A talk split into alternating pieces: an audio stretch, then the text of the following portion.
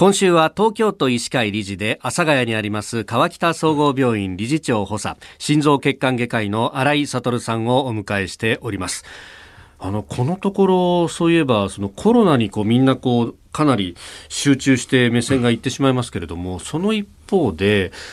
今までの普通、普通のと言ったらあれなんですけど、深刻なんですが、病気の方々が検査を受けてないとか、そういうことが問題になっているというようなこともいろいろ出てきております。まずこの救急っていうものの負担っていうのはどうなってますか？はい、えー、この救急の場合はですね、はい、あの突然、まあ、あの病院に来られるわけで、え。その患者さんがコロナの新型コロナのウイルスを持っているかどうかというところからやっぱりきちっと区別をしなきゃいけないということで検査も必要なわけですね。はい、で、えー、もし熱が出てる患者さんの場合はですね救急外来で見る場合は他の患者さんには移してはいけませんので、はい、えー、きちっと結果が出るまでは救急外来の陰圧室で対応すると。ああ外に空気とか、まあ、ウイルスを出さない形ですね。そうですね。はい。えー外に広がらないようにするんですね。でそれに対応する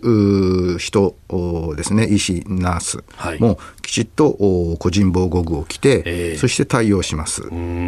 そして、えー、必要であれば CT 検査とか、はい、そういうことをするわけなんですけども。で一人の患者さんをそうやって診察をし終わって、えー、一度また換気をしたり、はい、それから環境を消毒したりでですね、はい、そうしますとやっぱりどんなに短くてもですね、えー、20分とか場合によってはもっと時間がかかる。病院によってはもっと時間を空けている病院もあります。そうしますとやっぱり単位時間内に受けられる患者さんってですね、はい、限られてくるわけですね。やっぱりコロナ前とはそこがだいぶ変わってきますか？そういう負担が出ましたね。ですから今までの数が受けられなくなってきてる、えー、そういう意味でも救急外来は逼迫してたと。はいいうこともあります。ですから、新型コロナウイルスの患者さん数が増えた時っていうのを、はい、調べてみますと、やっぱり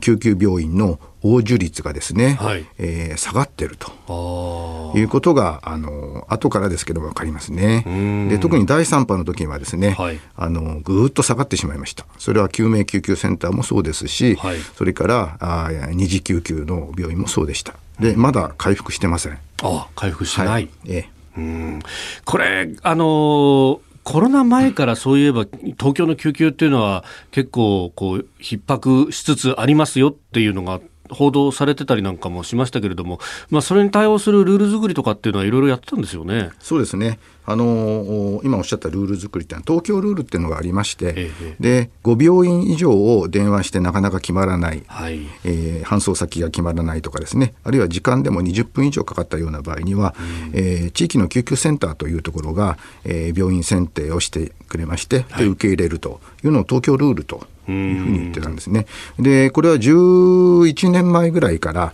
このルールができて、はい、えー、だんだんだんだんその受け入れが良くなってきて、えー、このコロナ前ですと、1日にですね、はい、えー、10例とかですね、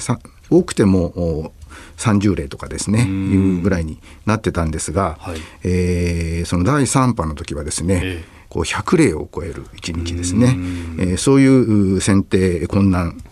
の患者さんがですね増えてきたというふうになりましたね。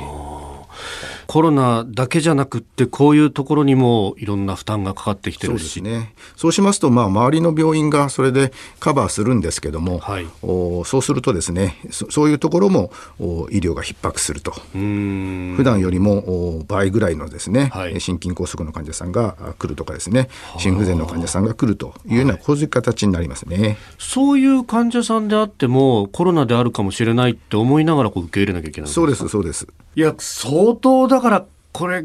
想像を絶するというか一口では言えない現場の苦労ってものがいろんなところにしわ寄せがいってるんですね。そうですね。はい。はあ、